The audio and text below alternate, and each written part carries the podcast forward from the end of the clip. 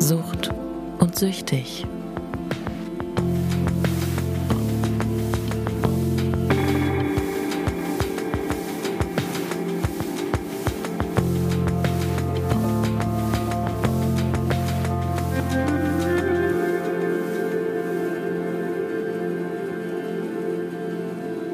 Sucht und Süchtig, Folge 2.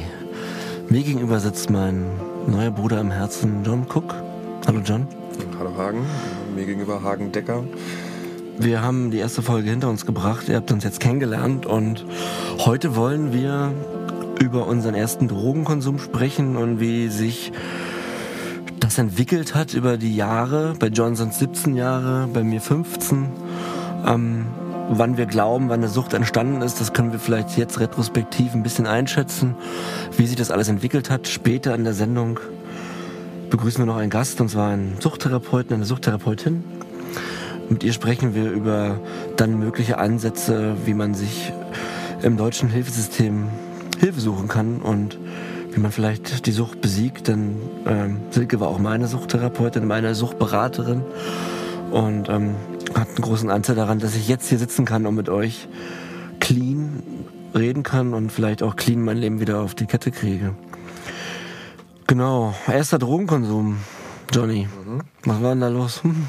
Erster Drogenkonsum bei mir war, also es waren ähm, Alkohol und äh, Cannabis, so ziemlich zeitgleich, vom, also ungefähr, beides so mit äh, Ende 13, Anfang 14.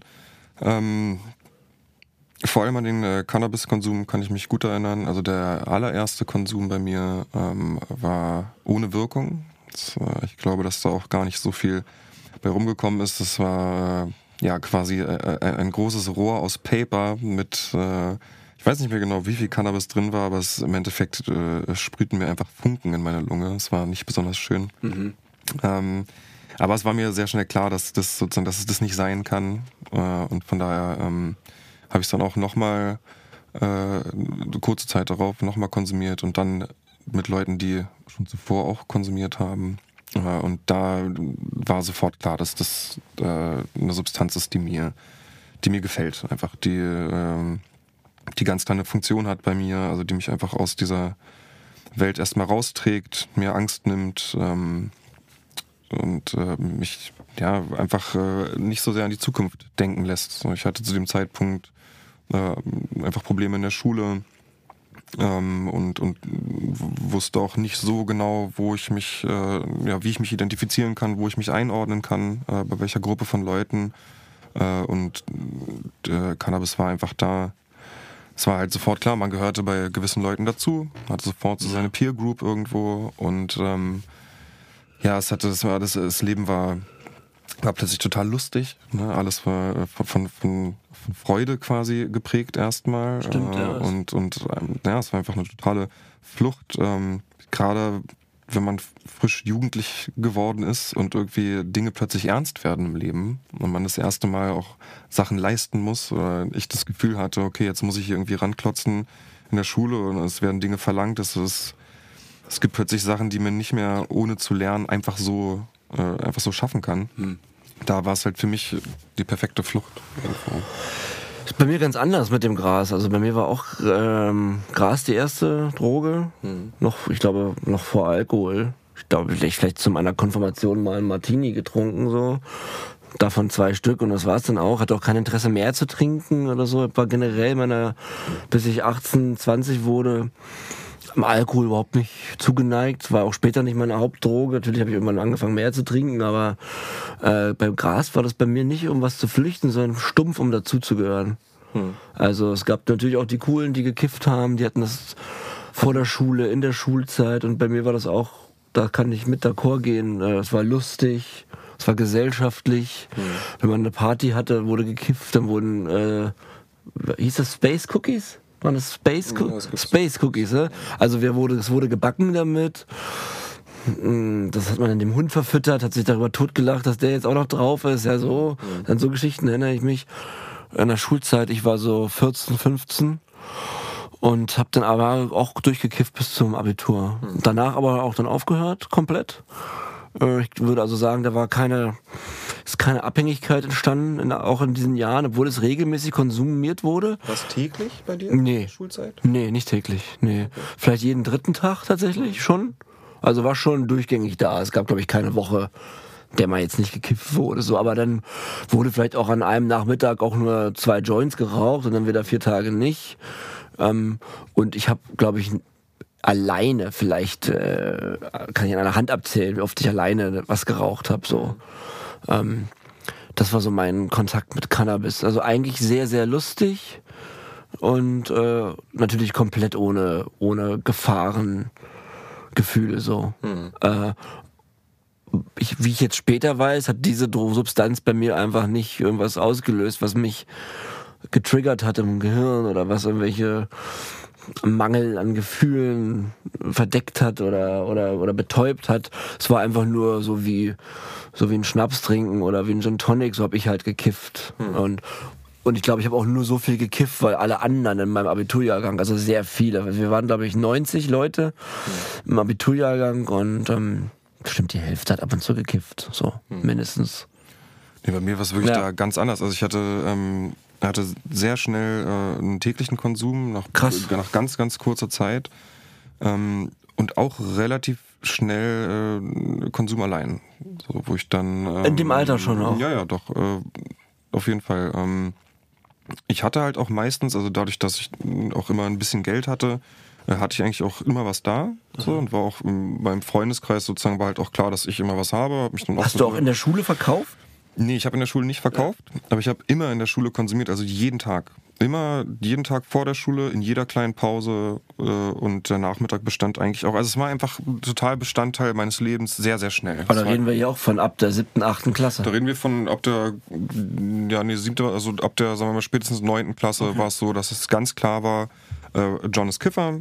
Äh, und das war für alle klar. Und es war auch immer klar, dass äh, ich im Prinzip die ganze Zeit stoned bin. Und äh, Wurde das mal besprochen von Lehrern? Oder ist es doch auch, bestimmt auch dann, wenn du sagst täglich, so aufgefallen, dass, dass mal jemand an deine Eltern rantritt oder so? Ja, also von der Schule aus nicht. Also es ist sicherlich aufgefallen. Ich Ja. bin mir sicher, klar, ich bin, Lehrer müssen das gemerkt haben. Ja. Ich, das, man, man riecht es ja auch sehr stark. Man bildet sich als Jugendlicher. Also ich habe mir mal eingebildet, dass man das auch gar nicht so stark merkt. Ja, was ja aber- komplett lächerlich Natürlich, du ist. musst aber dann die Augen und alles. Also klar, genau, es gibt da so viele Anhaltspunkte. Ja.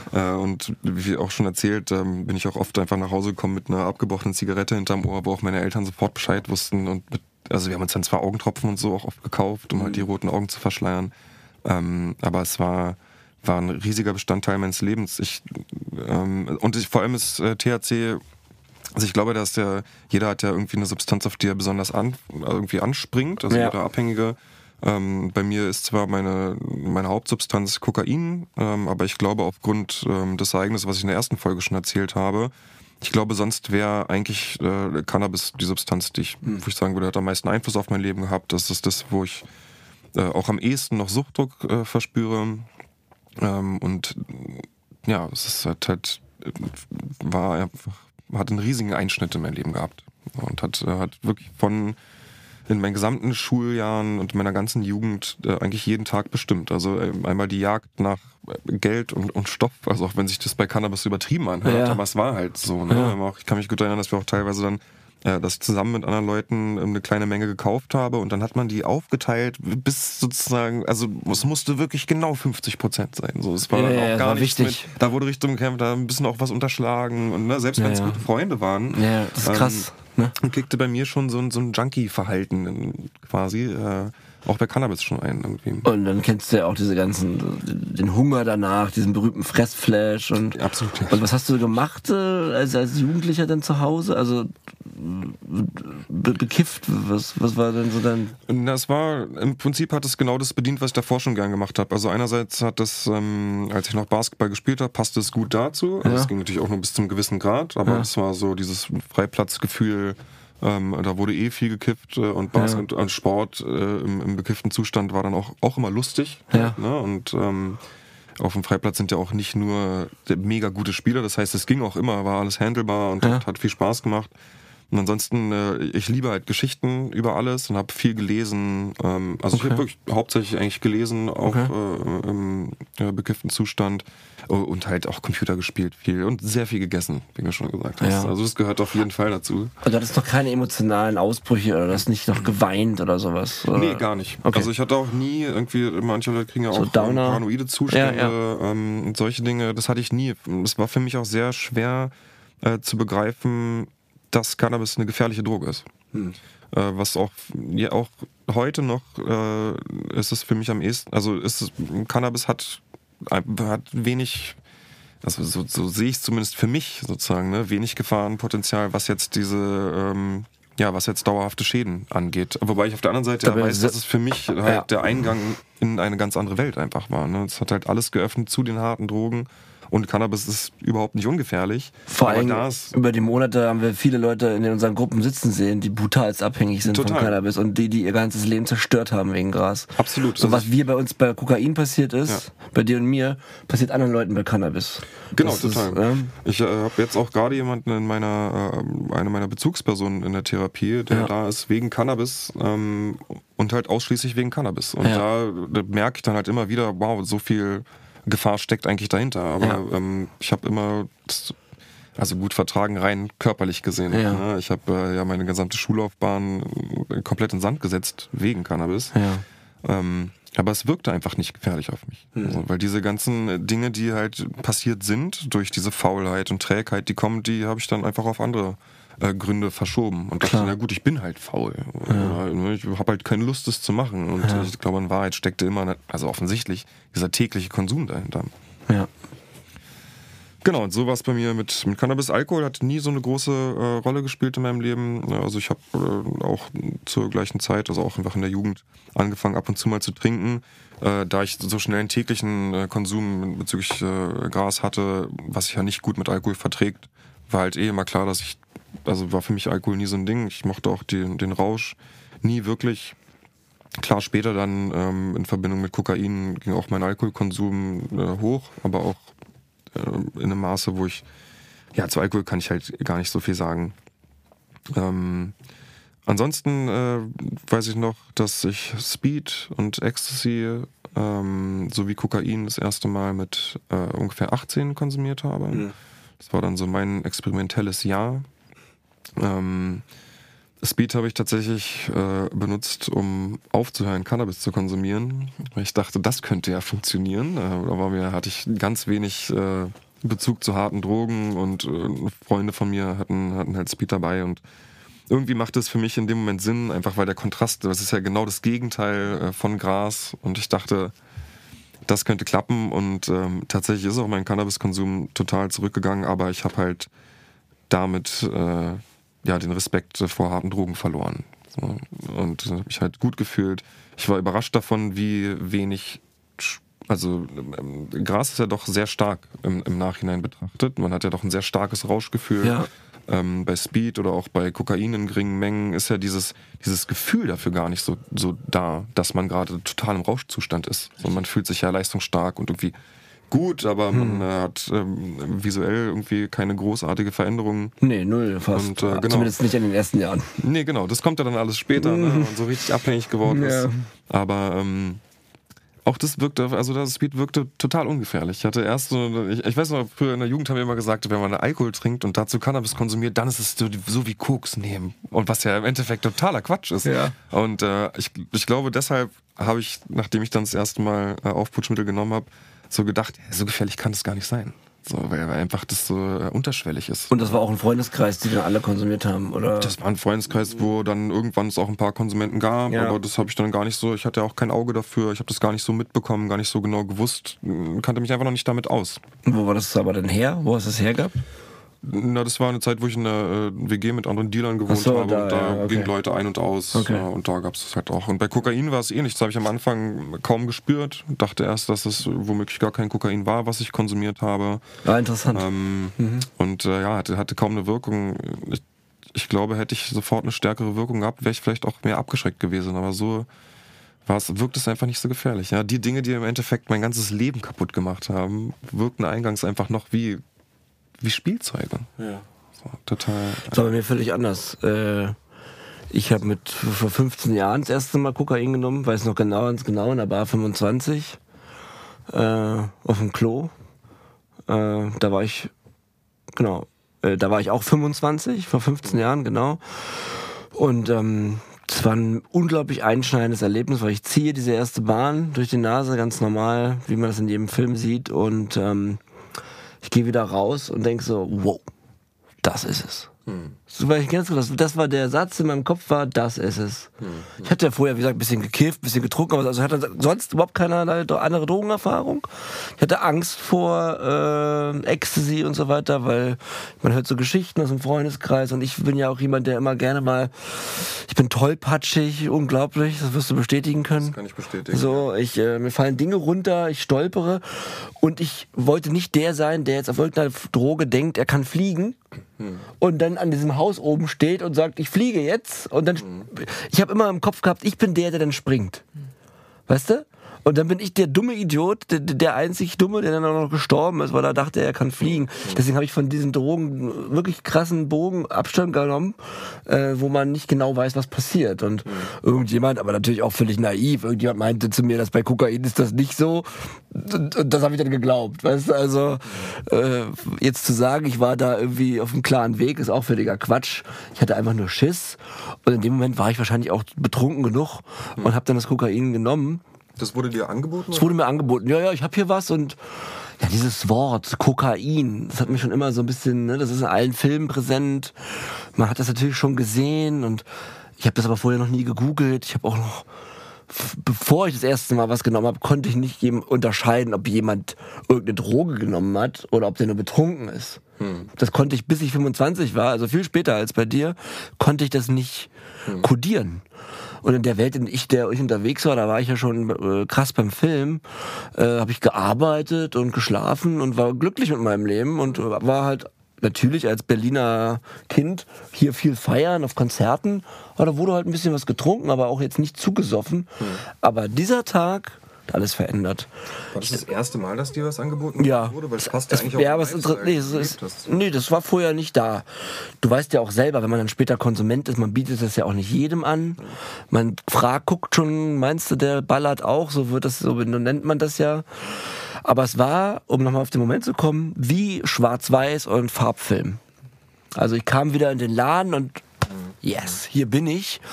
Und mir ist es in- mir in dem Moment, ich weiß noch genau, also diesen Abend habe ich wirklich gut fotografisch im Gedächtnis, wie ich anfange, mit Leuten krass zu texten.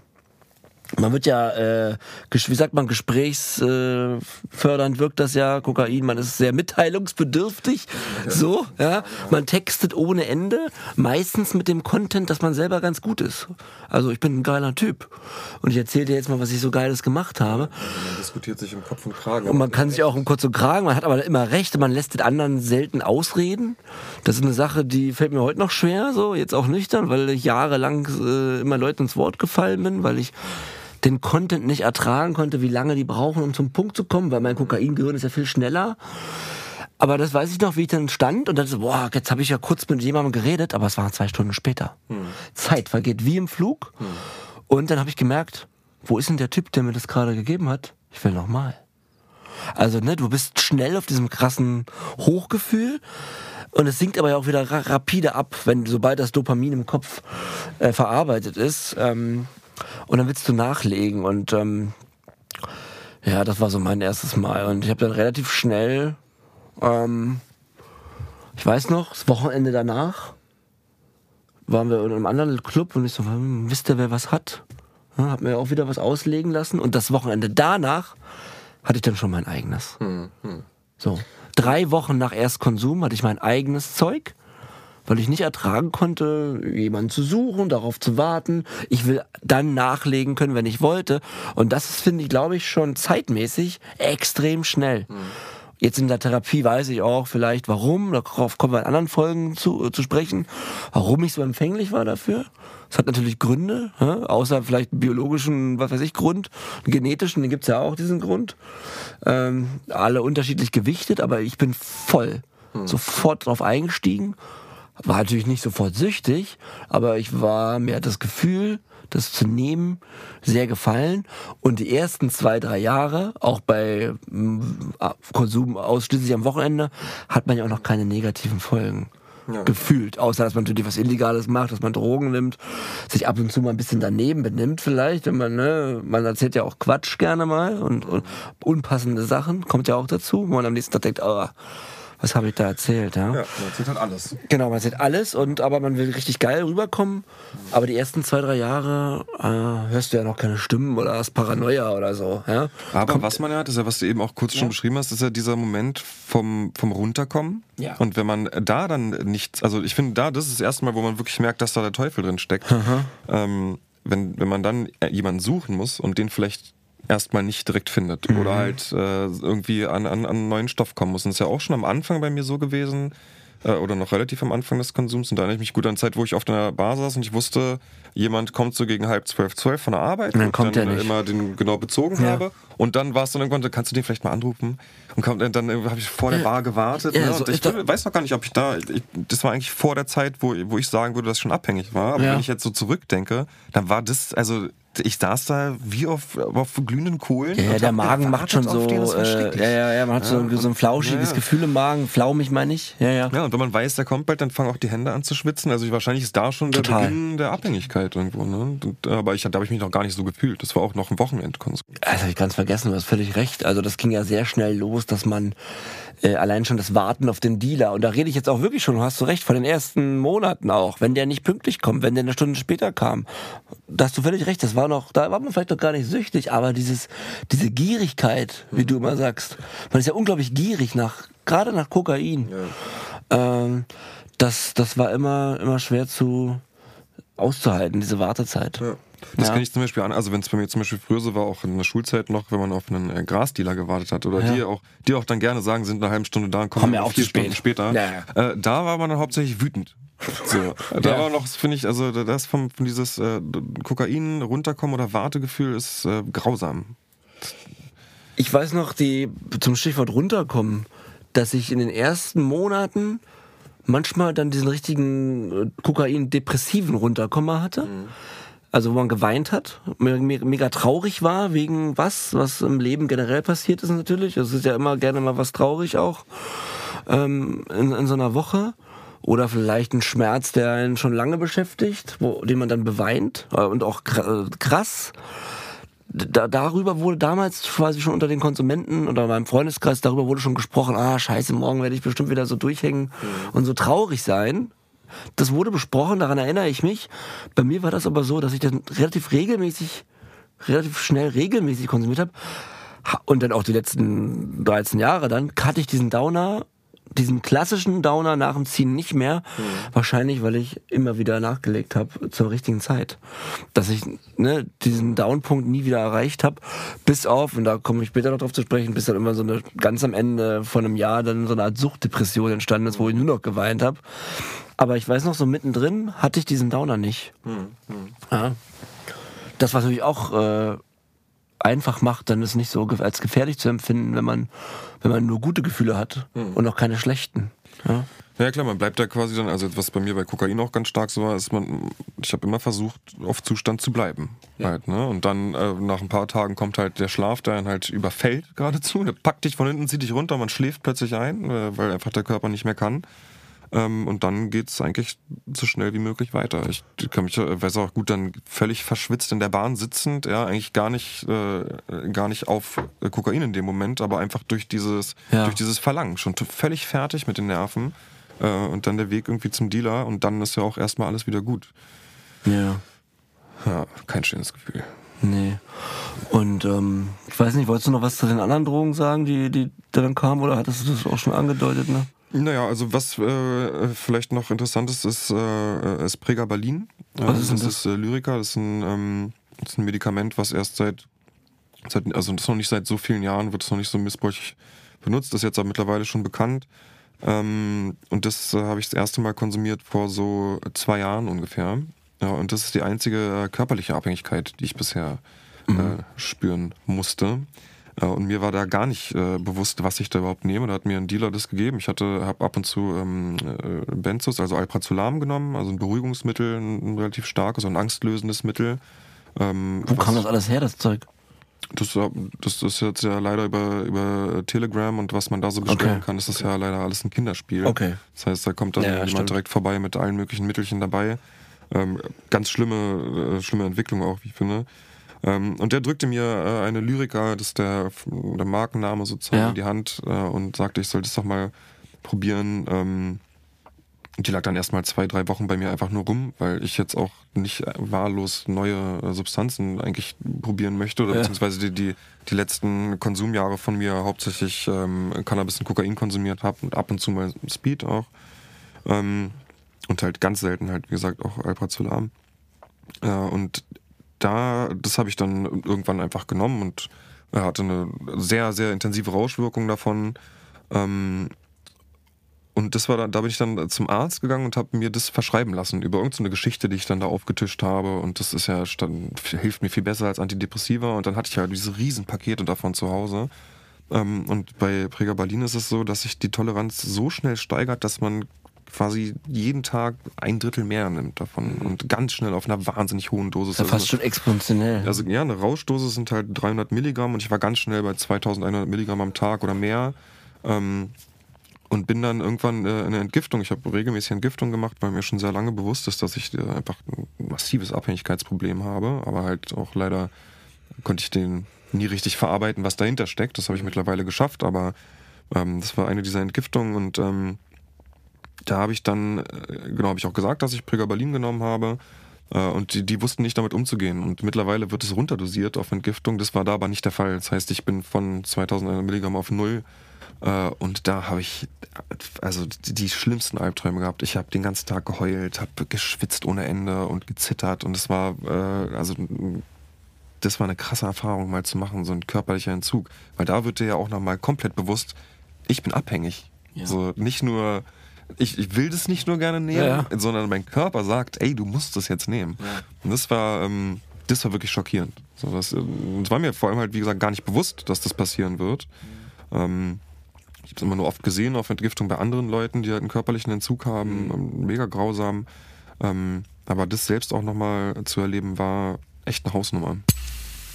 Das glaube ich. Ähm, bei mir war das dann auch im Verlauf der Jahre, dass ich ähm, dass ich natürlich ne, am Anfang am Wochenende, dann zum um, kreativen Schreiben nachts. Hm. Und aber das ging dann, also ne, ich ist immer ganz für mich auch immer ganz schwer, diese 15 Jahre Konsum zu unterteilen. Ne? Ich, hm. ich kann die ersten zwei, drei Jahre gut, kriege ich noch gut zusammen, wie ich dort konsumiert habe, was ich gerade meinte, ne? Partys, Wochenende so ein bisschen. Aber sobald ich dann angefangen habe, als ich dann erfolgreicher wurde mit den Musikvideos, ich habe die auch immer alleine geschnitten, und ich habe dann immer zum Schnitt also das erste Video weiß ich noch, das musste dann, äh, wir drehen Donnerstag, Freitag wird das Material eingeladen, Montag muss es fertig sein. Hm. Und habe ich und ein, und ein, Freund, der mir geholfen hat, äh, haben wir äh, geschnitten und hatten eben dort schon Erfahrung mit Kokain vom Feiern oder so und haben das dann mal dort probiert und gar nicht im Sinne vielleicht von, was wir später rausgefunden haben, diesem Tunnel, dass man mega konzentriert arbeitet und so, sondern vielleicht wegen, erstmal wegen dem Wachbleiben oder sowas. Hm. Aber dann, das Problem war dann nämlich auch, dass das gut war. Also es hat Spaß gemacht zu schneiden. Du bist in so einem Tunnel. Mhm. Du bist mega, du denkst, du hast Ideen, die du sonst nicht hast. Ja? Hast du bestimmt auch, was nicht heißt, dass das Video sonst nicht auch gut geschnitten worden wäre, nicht dann. Aber diese ersten Monate dann, dass ich diese Sachen nachts geschnitten habe, die waren halt auch von Erfolg gesegnet und das macht es dann auch wieder so schwierig, damit aufzuhören. Hm. Ja, und der Unterschied ist aber auch noch, am Anfang musste das Montag fertig sein, aber ich habe sehr schnell, äh, wahrscheinlich sogar beim nächsten Video, äh, hätte ich genug Zeit gehabt, das in einer Woche zu machen. Hab mir das aber so gelegt, dass ich es wieder nachts mache. Dass es wieder so eine Nachtschicht ist. Hm. Ja, mit dem Buddy zusammen. Wir zu zweit knallen uns die Rübe voll, aber nicht im Sinne von wir ballern sinnlos. Wir sind ja dabei produktiv. Hm. Und das hat dann auch nochmal so eine Erlaubnis gegeben, das zu machen. Und das war für mich quasi auch der Anfang vom Ende, weil ich habe dann nie wieder äh, ohne Kokain geschnitten. Oder ohne Kokain ein Konzept geschrieben. Wie gesagt, bei Dreharbeiten nie, aber alles andere, was damit zusammenhängt in meinen nächsten beruflichen zehn Jahren, war ich äh, beim Schneiden und beim Schreiben immer drauf. Und aber das war noch eine Phase, wo ich das dann eben nur dann gemacht habe. Oder bei einer, beim in die Bar gehen. Und ich weiß noch, da müsst ihr jetzt wirklich überlegen, an welchem Konsumjahr das war, dass ich, es war aber eine Erinnerung, die ich habe, ich weiß nicht in welchem Jahr es war, dass ich das erste Mal alleine zu Hause was nehme, obwohl gar nichts ist. Ich habe keinen Job. Äh, Und auch nicht wegen Langeweile, sondern weil ich einfach Bock hatte, jetzt Kokain zu nehmen. Und dann machst du natürlich am Anfang was, dann räumst du noch die Wohnung auf und so, aber so, und ich glaube, das dann, äh, dann ging es richtig los. Und dann, aber dann kommt auch noch wieder ein Prozess von, sagen wir mal, bestimmt noch sieben Jahren, äh, wo es langsam weitergeht. Wo du dann irgendwann gar nicht mehr. Ich meine, wir landen ja hier, wir reden am Ende von, wir konsumieren täglich. So.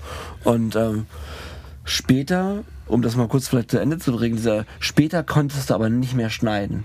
Ich konnte nicht mehr darauf kreativ arbeiten. Ich konnte nicht mal mehr dann die Wohnung sauber machen auf Kokain. Ich äh, bin abs, weil wir hier von auch dem von dem Tiefpunkt reden, ne, vom Erstkonsum zum Tiefpunkt ist so ein bisschen die Klammer heute hier. Äh, ich war zu nichts mehr in der Lage. Ähm, ich hatte Paranoia und zwar die letzten zwei drei Jahre im großen Stil.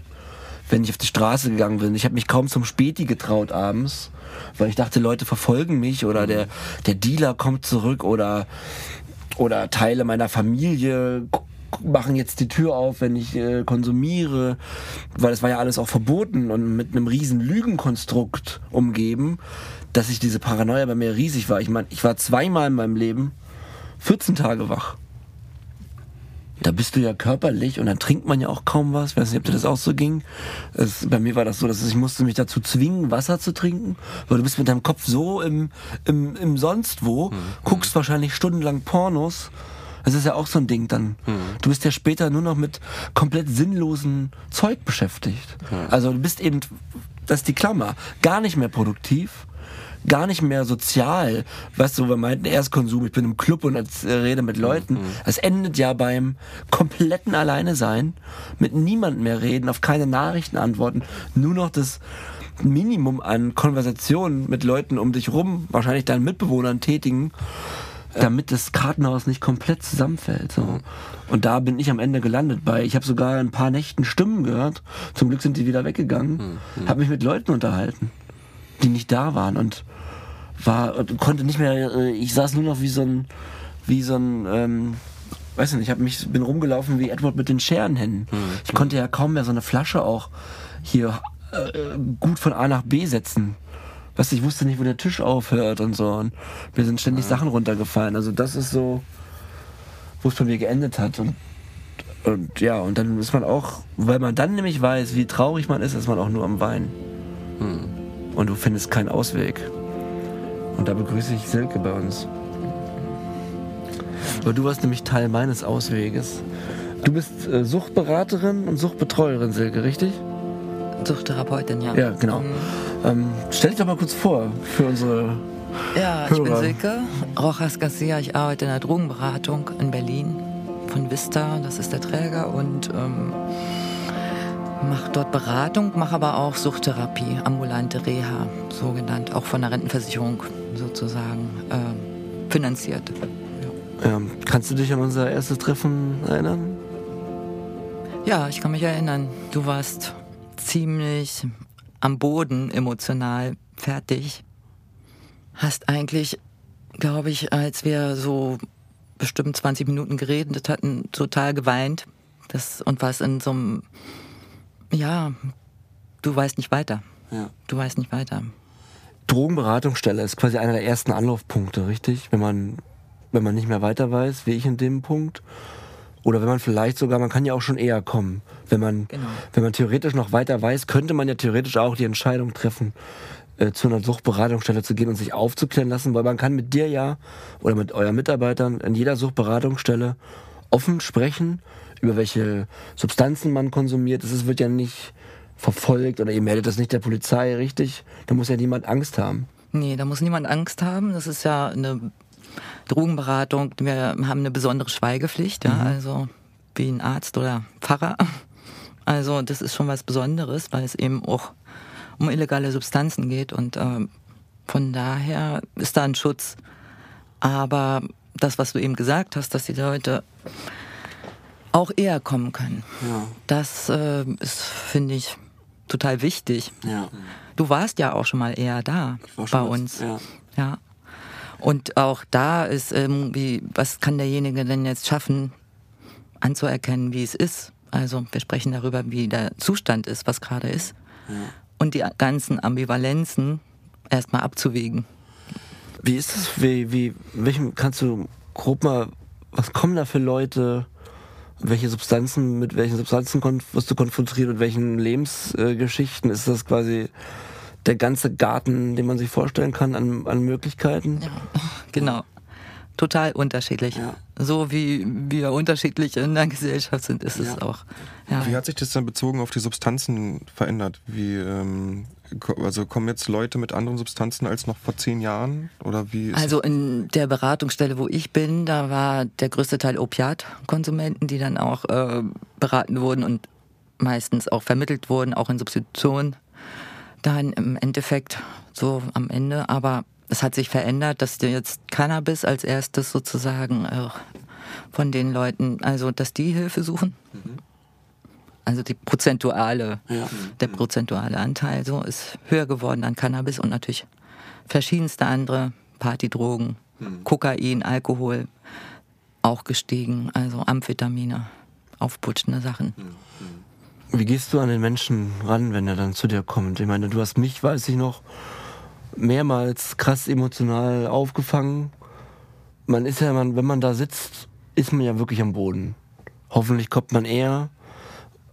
Meistens, wahrscheinlich kommen die Leute immer noch, wenn sie am Boden sind, ne? Zu- zum ersten Mal dorthin, ja. Wie, wie schaffst du das da täglich, ähm, da ein offenes Ohr zu haben, die man, du verurteilst, du verurteilst ja auch niemanden. Das ist ja ganz wichtig. Ne? Man, man kommt ja oft aus einem Lügenkonstrukt und du bist oft vielleicht die erste Person, die man jetzt nicht anlügt. Oder wo man wirklich dann die Wahrheit sagt, weil man dann Hilfe braucht. Wie machst du das? Ich versuche einfach offen zu sein, ne? Für die Sachen, die da ankommen in dem Moment. Also so. Und ja, es ist ja auch nicht in jedem Fall so, dass jemand so gerade emotional da Ja. ist, wo du gestanden hast. Ja. Also so. Es gibt auch äh, andere, die dann sagen, okay, ich will echt meinen Cannabiskonsum irgendwie in den Griff kriegen. Also Ja. an der und der Stelle will ich das einfach nicht mehr haben. Oder ist es überhaupt schon eine Abhängigkeit? Also die Fragen so. Oder Okay. kann ich das schaffen zu reduzieren? So, können wir das in der Beratung hier machen? Das ist auch eine interessante, da kommen viele Leute noch mit diesem Irrglauben, wie ich auch beim ersten Mal, äh, können wir es schaffen, kontrolliert zu konsumieren? Ist das eine oft gestellte Frage? Ja, aber das ist ja auch in welchem, in welchem, wo stehst du, ne, mit Ja. dem Konsum? Ja. Was hat der Konsum sozusagen schon für eine Funktion eingenommen? Und Hm. da empfehlen wir eben auch, ne, die Bandbreite empfehlen wir auch. Also es ist Ja. erstmal offen. Ja. Die Beratung ist erstmal zieloffen, so genannt.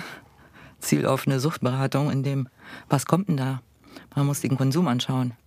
Man muss äh, die Auswirkungen, die der Konsum hat, schon für die Person anschauen. Und das erst dann auch eine Entscheidung zu treffen. Genau, und dann kommen wir zum Schritt weiter. Also man besucht dich zwei, dreimal, sowas bei mir und dann äh, ist relativ schnell klar, du triffst deine Entscheidung, ihr habt ja eine Teambesprechung auch, wo ihr darüber redet und dann welche Therapie ist, also es gibt ja sehr viele vielfältige Arten von Therapiemöglichkeiten für jede Substanz. Du hast mir dann empfohlen, ähm, stationär zu gehen. Und das war die beste Entscheidung, die man treffen konnte, weil für mich war, glaube ich, auch klar, ambulant hätte ich es nicht geschafft. Ich musste in eine Einrichtung, ähm, wo man wohnt, wo man jeden Tag Therapie hat. Ja. Und dann, das wird getroffen mit dieser Entscheidung und dann kümmert ihr euch auch um den Behördengang. Vielleicht kannst du das nochmal kurz alles erklären.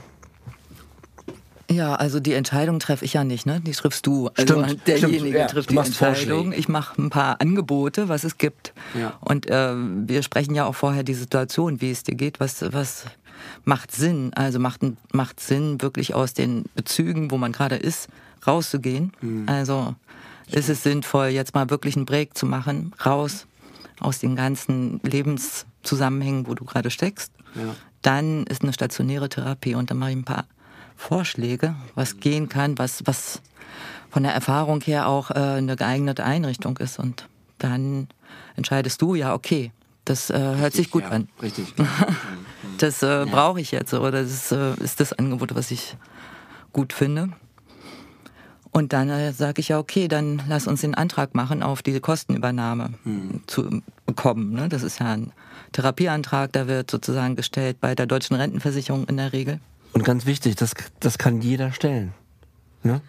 Die Drogenberatungsstellen haben dann den Auftrag, sage ich jetzt mal so, äh, in Anführungsstrichen, einen Sozialbericht zu erstellen. Ne? Das klar. gehört dazu. Ja. So, aber na klar, diesen Antrag jeder, auf jeden Fall. Jeder ja. Bürger in Deutschland, der ein Suchtproblem hat, muss eigentlich keine Angst haben, dass er nicht diesen Therapieplatz bekommt, richtig? Das muss man mal feststellen.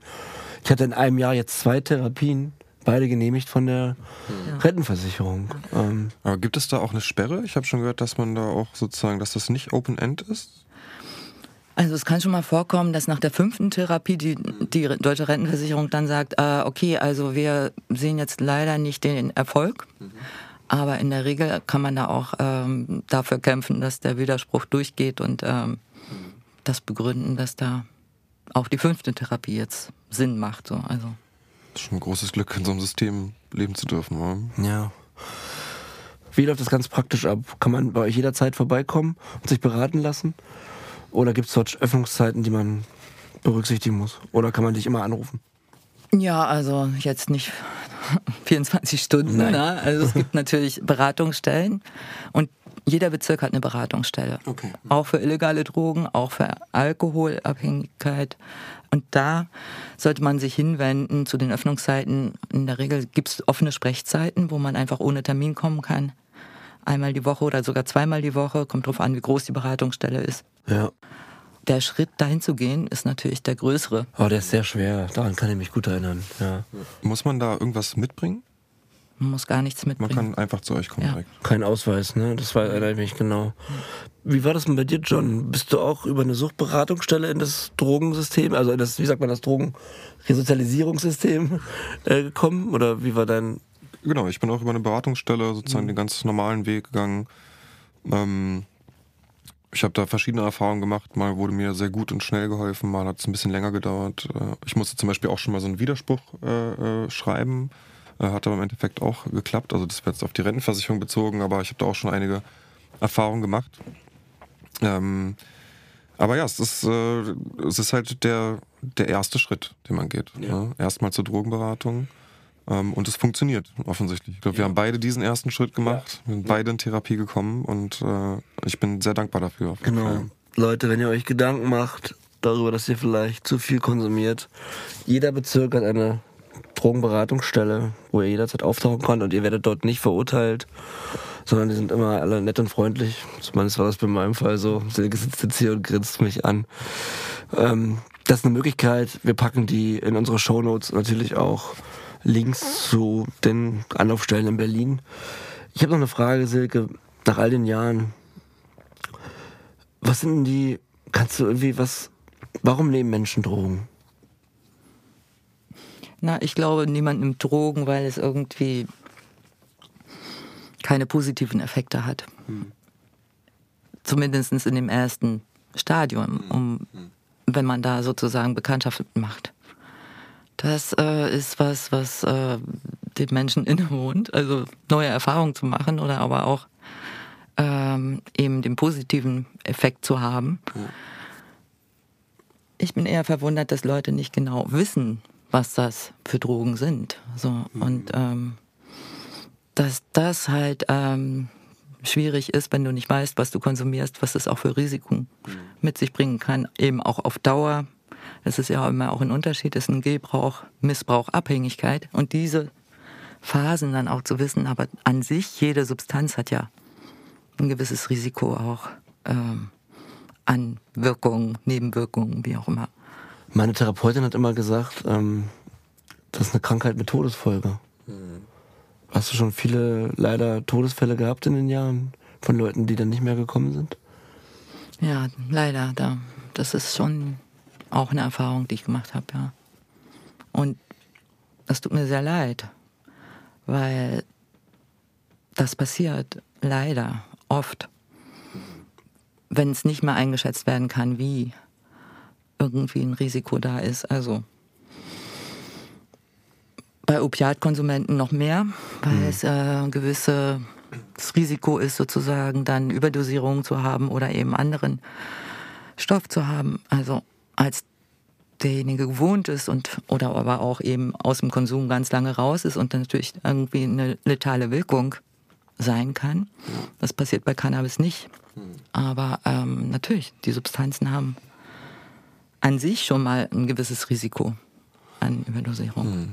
Gerade auch ein Mischkonsum, was wir jede Woche machen in meiner Einrichtung, ist eine Schweigeminute für äh, alle, die, die halt an Drogenkonsum gestorben sind. Und ich mhm. würde behaupten, fast jeder von den circa 40 bis 50 äh, Rehabilitanten bei uns äh, kennt da auch jemanden. Meine Therapeutin hat das, deswegen habe ich es auch nochmal so betont, bewusst immer rangehangen, wenn die über die Krankheit sprach, die Krankheit mit Todesfolge oder die tödliche Krankheit, weil das, wenn man sich nicht behandeln lässt, zwangsläufig zum Tod führen kann. Nicht muss, ne, aber äh, es sei denn, du äh, rennst doof vor die Straße, weil du den LKW nicht siehst, dann stirbst du so auf der Droge. Oder du entwickelst eine krasse Depression, bringst dich um ja. Genau, also ja. es gibt ja eben auch in diesem Rausch, äh, die, also oft dann eben einfach sowas, ja. was ähm, die Todesfolge ist. Genau, es sind ja verschiedene Sachen, die zum Tode führen können in dem Konsum. Nicht nur jetzt die, oder bei meiner Droge zum Beispiel, was bei meinem Rückfall auch so gefährlich war,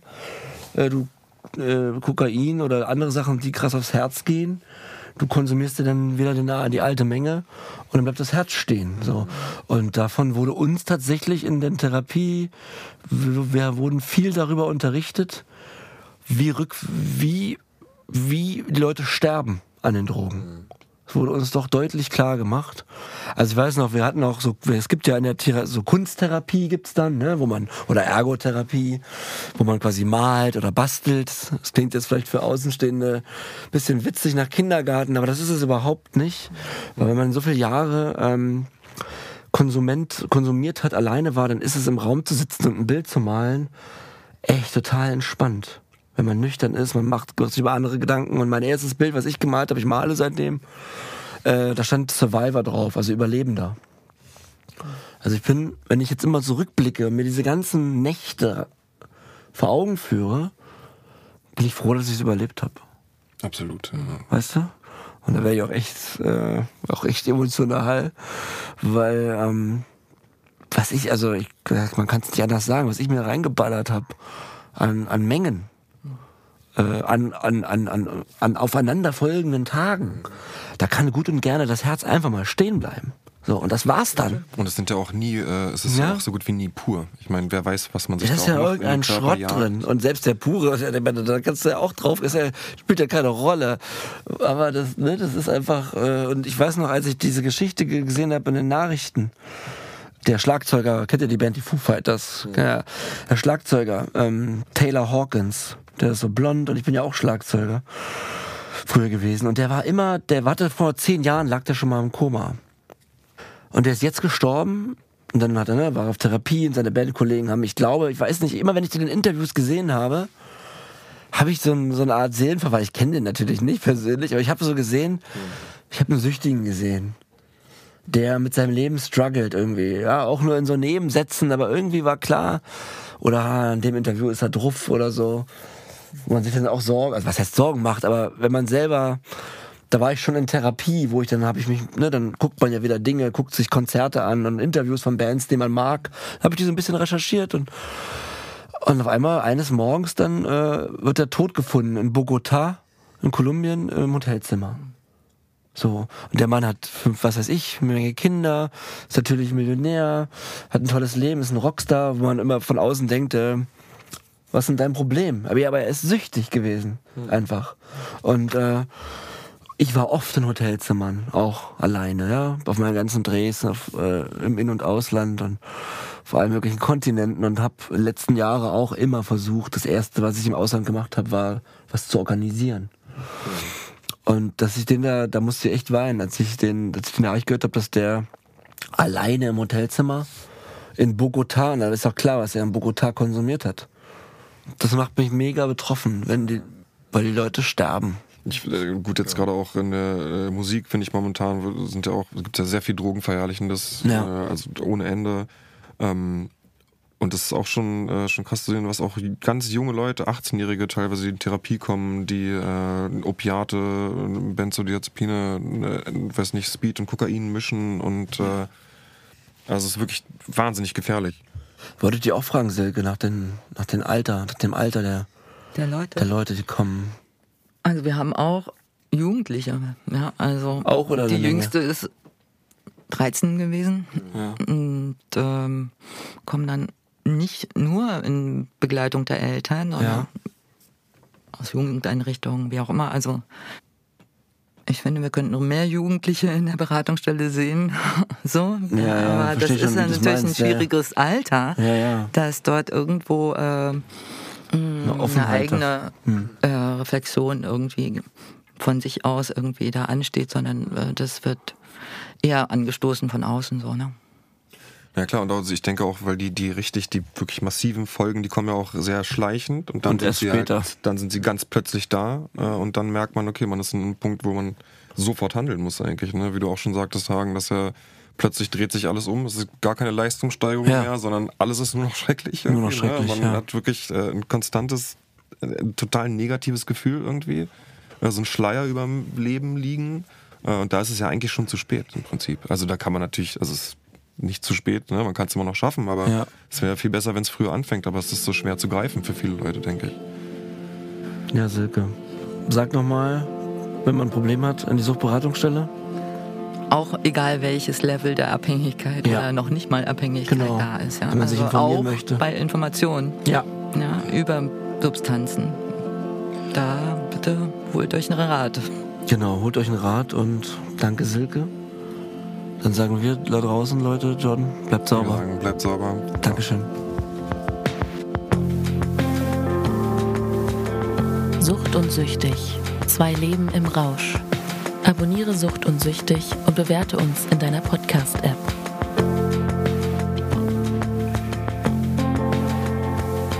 Sucht und Süchtig ist eine Produktion von Schönlein Media. Redaktion John Cook, Hagen Decker. Executive Producer Florian Kasten, Josephine Wozniak. Musik Robert Oeser. Ton und Schnitt Joao Carlos da Cruz, Florian Kasten. Cover Concept und Artwork Amadeus Ewald Fronk. Cover Photography Cedric Soltani.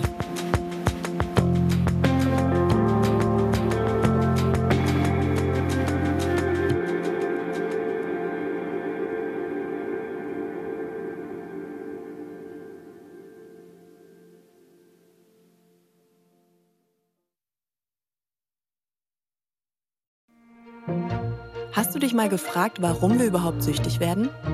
Wissen Daily beantwortet dir diese und viele weitere Fragen. Wir servieren dir deine tägliche Portion Brainfood zum Aufwachen, kurz und knapp in Zahnputzlänge. Wissen Daily. Jeden Tag in deiner Podcast-App.